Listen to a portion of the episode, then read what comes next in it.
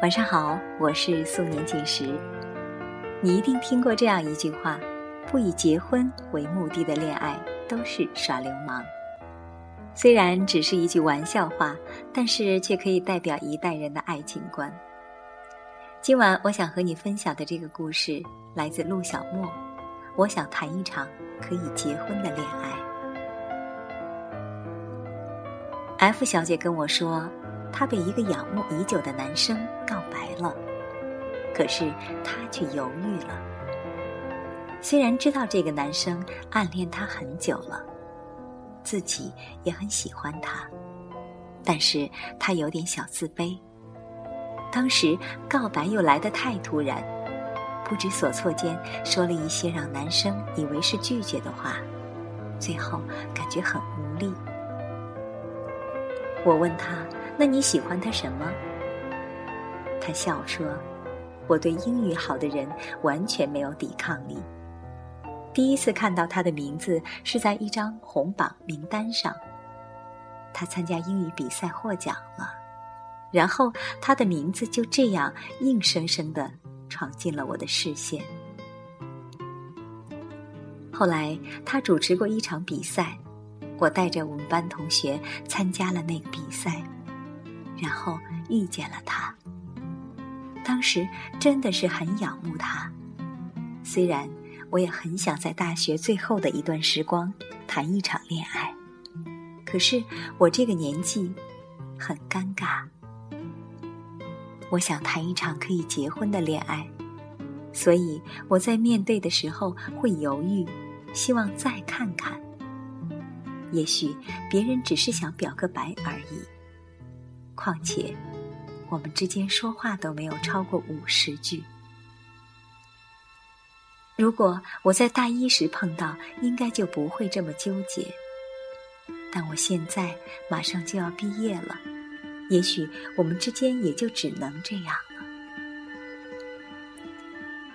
听完 F 小姐说的那些话，我仿佛听到了曾经的自己。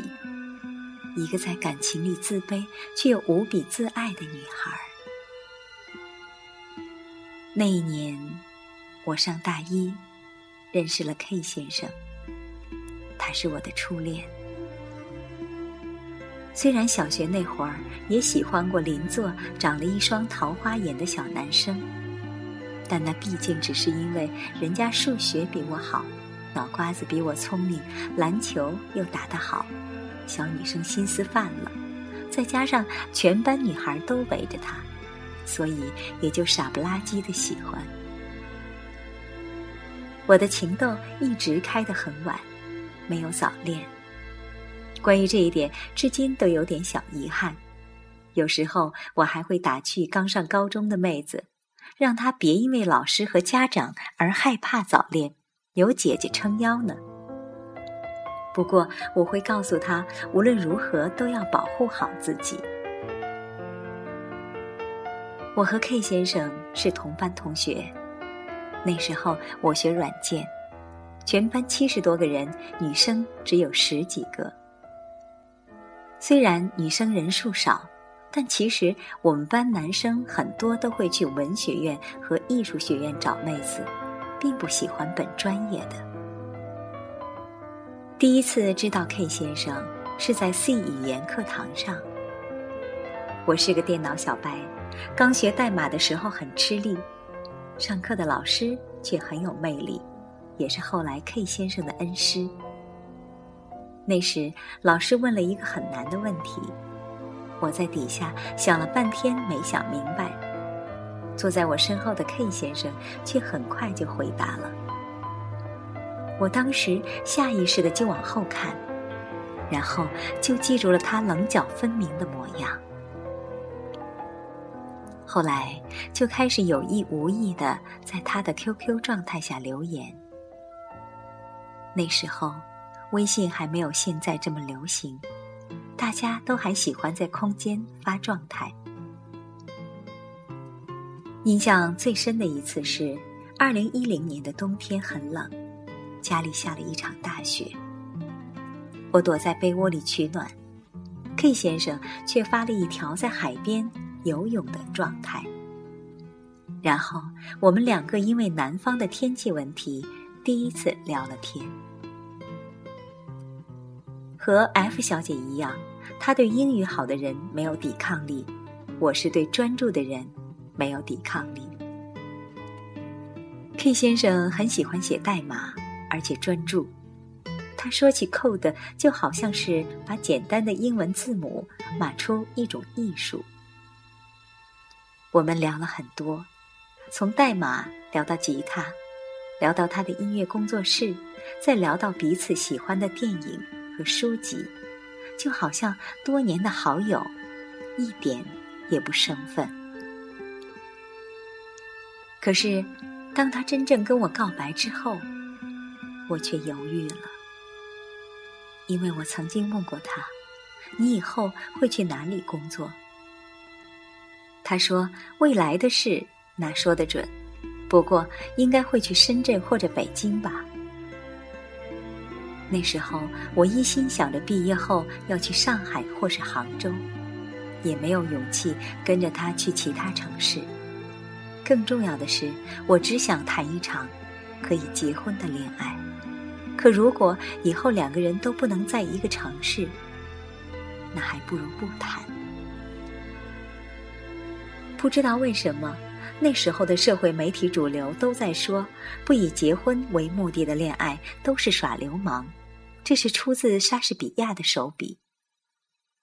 于是，我也坚信这辈子只谈一段恋爱。既然我和你没有未来。那就还是别在一起了，免得受伤害。可其实，以结婚为目的的恋爱才是耍流氓，因为你一开始就已经把你们的恋爱关系设定为婚姻的前期模式，然后把两个人之间的关系捆绑住，用道德束缚住恋爱自由的味道，还标榜自己的崇高和伟大。现在想想，觉得那时的自己真是混账的可以。前段时间，一个师姐从上海来武汉出差，和她见面谈完正事后，无意间聊起感情问题。她说：“现在的女孩也不知道怎么了，总是被灌输一种未来会遇到更好的人，然后没有好好珍惜眼前人。”他还说，那些总是说以后会遇到的人，很容易拖着拖着就年纪大了，而且工作上的圈子真的挺小。如果学校里能遇到自己喜欢的人，那真是缘分。的确，能遇到自己喜欢的人，估计也没几个；而能遇到自己喜欢，恰好对方也喜欢自己的人，那就真的是。屈指可数。既然这么难得，为什么我们还要退缩？因为你还走在那一片葡萄园里，还在期盼着前面有更大的果实可以采摘。可葡萄园的前提是只能采摘一个，你却没有这个前提，为什么还是不敢靠近呢？因为我们不敢承认。我其实不够爱他，我其实更爱我自己，爱到舍不得让自己受一点伤害，除非有万全之策，又除非走投无路。昨天万小姐跟我说，她喜欢一个人已经三年了，可是一直不敢表白。很多身边的朋友都说，他其实没有那么好。可我却把他看得很重。我现在马上就要准备考研了，我打算放下他，可是又觉得不甘心，很痛苦。我问：“你为什么不告白呢？”他说：“我怕我说了，我们连朋友也做不了。可其实不说也做不了朋友，不过是陌路人而已。”这本身就是安慰自己的说辞，也是保护自己的盔甲。我们都一样，我怕我和你在一起，我们没有未来。我怕我告白了之后我们做不了朋友，我怕我答应了，我们就要各奔东西。我们好像一直都在害怕，我们害怕在这段感情里受伤，我们害怕付出了没有回报，我们更害怕如果有一天我们还是没能在一起，那不就是虚度时光了吗？不是的，樱桃小姐说过一句话：如果我们喜欢一个人，却没有全心全意去爱、去相信、去付出。那我配不上自己的那份喜欢，更何况如果他也喜欢你，一定不忍心伤害你。还有，爱情是爱情，婚姻是婚姻，两者虽然有联系，但真的别太混为一谈。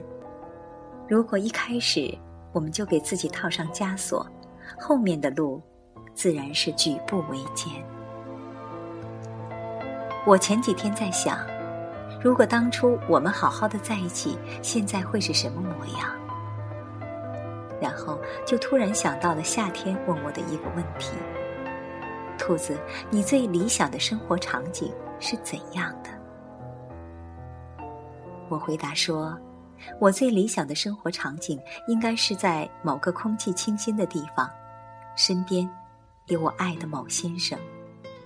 白天各自上班，晚上回来做上一顿热腾腾的饭菜，然后两人躲在书房，他敲代码，我写文章，互相陪伴，携手过一生。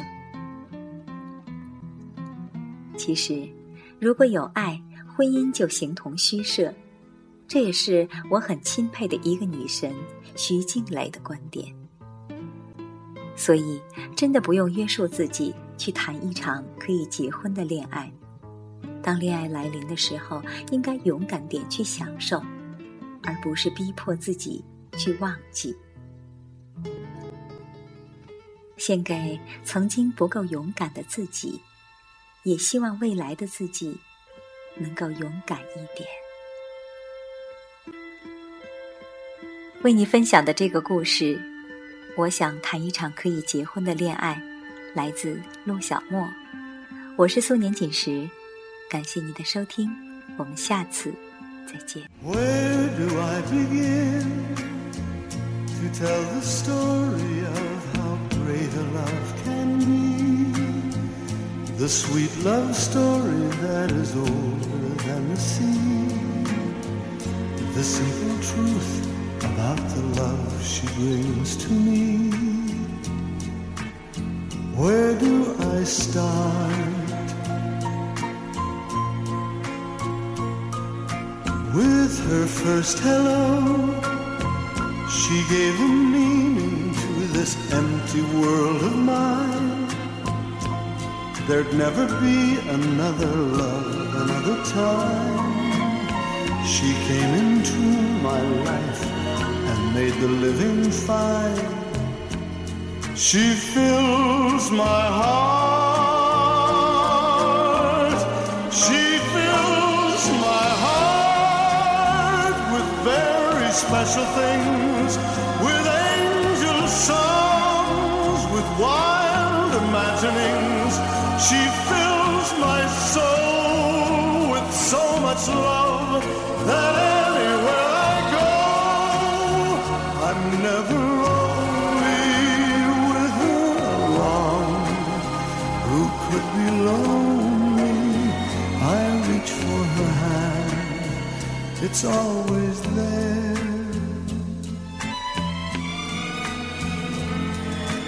How long does it last? Can love be measured by the hours in a day? I have no answers now, but this much I can say. I know I'll need her till the stars all burn away, and she'll be.